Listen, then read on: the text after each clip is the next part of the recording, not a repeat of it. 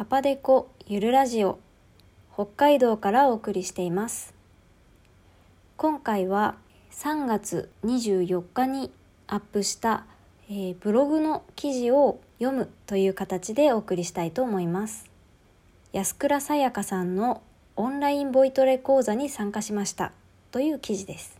それでは安倉さやかさんのオンラインボイトレ講座が開催されました。有名アーティストのボイストレーニングを担当し最近はカンジャムなどテレビでもご活躍のボイストレーナー安倉さやかさん。6年ほど前に楊陰旭さんという歌手の方をきっかけに安倉さんを知ってからいつかレッスンやワークショップに参加したいと思っていました。今回 Zoom を使ったボイトレ講座を開かれると知り待ってましたとばかりに参加しました。2日間で5000円。超お手頃価格です。また、同じ内容で別の日に開催予定があるということなので、興味がある方はぜひ受講してみてください。開催日時などは、さやか先生の SNS をチェックしてくださいね。ブログ記事には、安倉さやかボーカルスタジオのリンクが貼ってあります。1日目の内容と感想。2021年3月13日土曜日午前10時から11時半。1日目は Zoom でさやか先生の講座を聞く会です。参加者は顔を出しても出さなくても OK でしたよ。今回は録画は NG 録音は OK でした。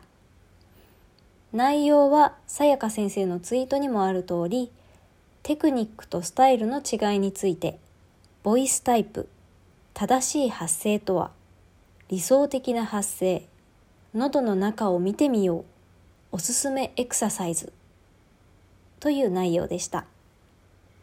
動画も使って分かりやすく説明してくださいました。もちろん先生やお弟子さんの実演もありました。1日目を終えて感想をツイートしました。ここで紹介した動画もとってもおすすめです。ツイッターより安倉さやかさんのボイトレ講座1日目終了。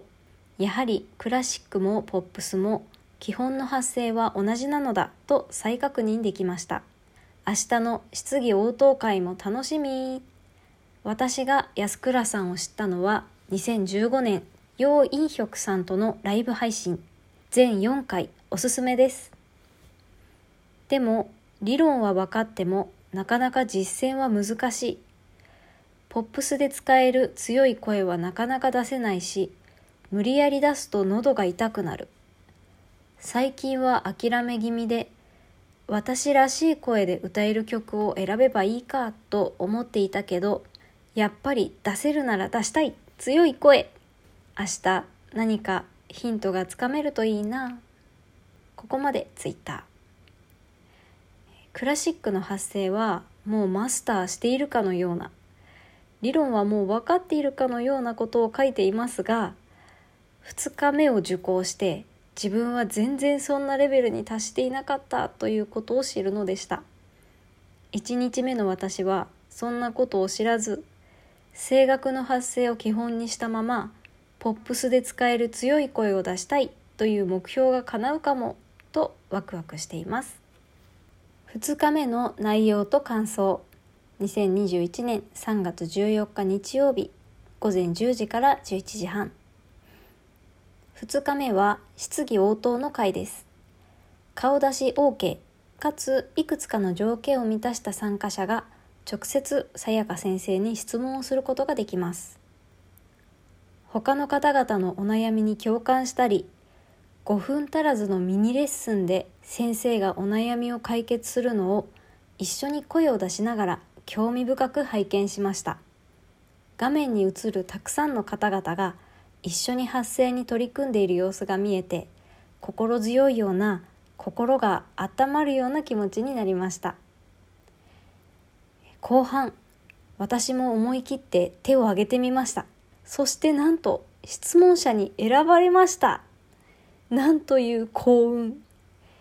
嬉しいのと緊張するのとで心臓がバクバクでした1日目に考えていた声楽の発声を基本にしたままポップスで使える強い声を出したいという質問をして発声を聞いていただきました長年声楽を習っていたしきっと基礎は大丈夫私にはどんなエクササイズを教えてもらえるのだろう。どんなコツを教えてもらえるのだろう。そんな考えは思い上がりでした。以下ツイッターより。安倉さやかさんオンラインボイトレ講座2日目終了。質疑応答プチレッスン会。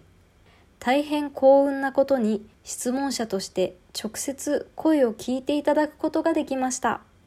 昨日強い声を出すコツが知りたいとツイートしましたがそれどころじゃなかった。私が歌の発声だと思っている声そのものに問題があることが判明。自然な話し声と乖離しすぎていると。確かに自覚はありました。ボイスタイプとかエクササイズ以前の問題でした。根本から改善しないと声楽のレッスンにももう7年は行ってないし良くない方向に進んでいたようです。以上ツイッターより。歌声と自然な話し声は同じであることが基本。しかし私は歌スイッチを入れてしまい自然な発声ができていないとご指摘をいただき話し声のまま歌う方法を教えていただきました。話し声は自然に出せていた。のが救いでした。カンジャムをご覧になっている方はレコーディング風景で村上くんが指摘されていた内容を思い浮かべると分かりやすいのではないでしょうか。私はもっとひどいのだと思います。これができていないと声楽でもこういう歌声になるよと先生がおっしゃった内容が身に覚えがありすぎて心から納得しました。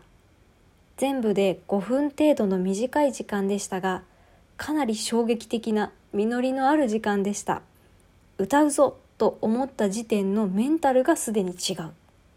衝撃的ですよね。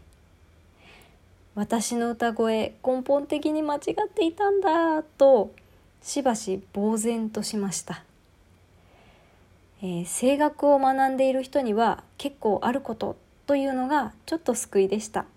私だけじゃないんだと、えー、声楽の発声とも矛盾しない方法だということなのでぜひできるようになりたいと思いました。以下ツイッターよりやはり定期的にコーチしてもらわないと歌の独学は難しいですね。分かっていたことだけど改めて実感しました。レッスン受けよう他の方々の質疑も大変参考になり大変有意義な2日間でした。本当に多忙な中このような機会を設けてくださったさやか先生に感謝しています。申し込んでよかった、えー、後日ゆっくり考えてみた。いつから歌スイッチを入れていたのか。声楽が悪いわけではないのです。今まで話すのと同じ声で歌うんだよと教えてくれた先生は何人もいました。ただ私の中に歌声とはこれという思い込みがあるので若い頃はそのやり方だと歌えないじゃんと理解ができませんでした。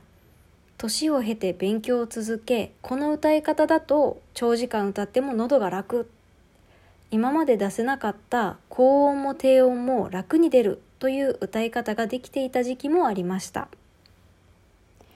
ラジオトークの制限時間12分に収まらなかったのでここから後半に続きます。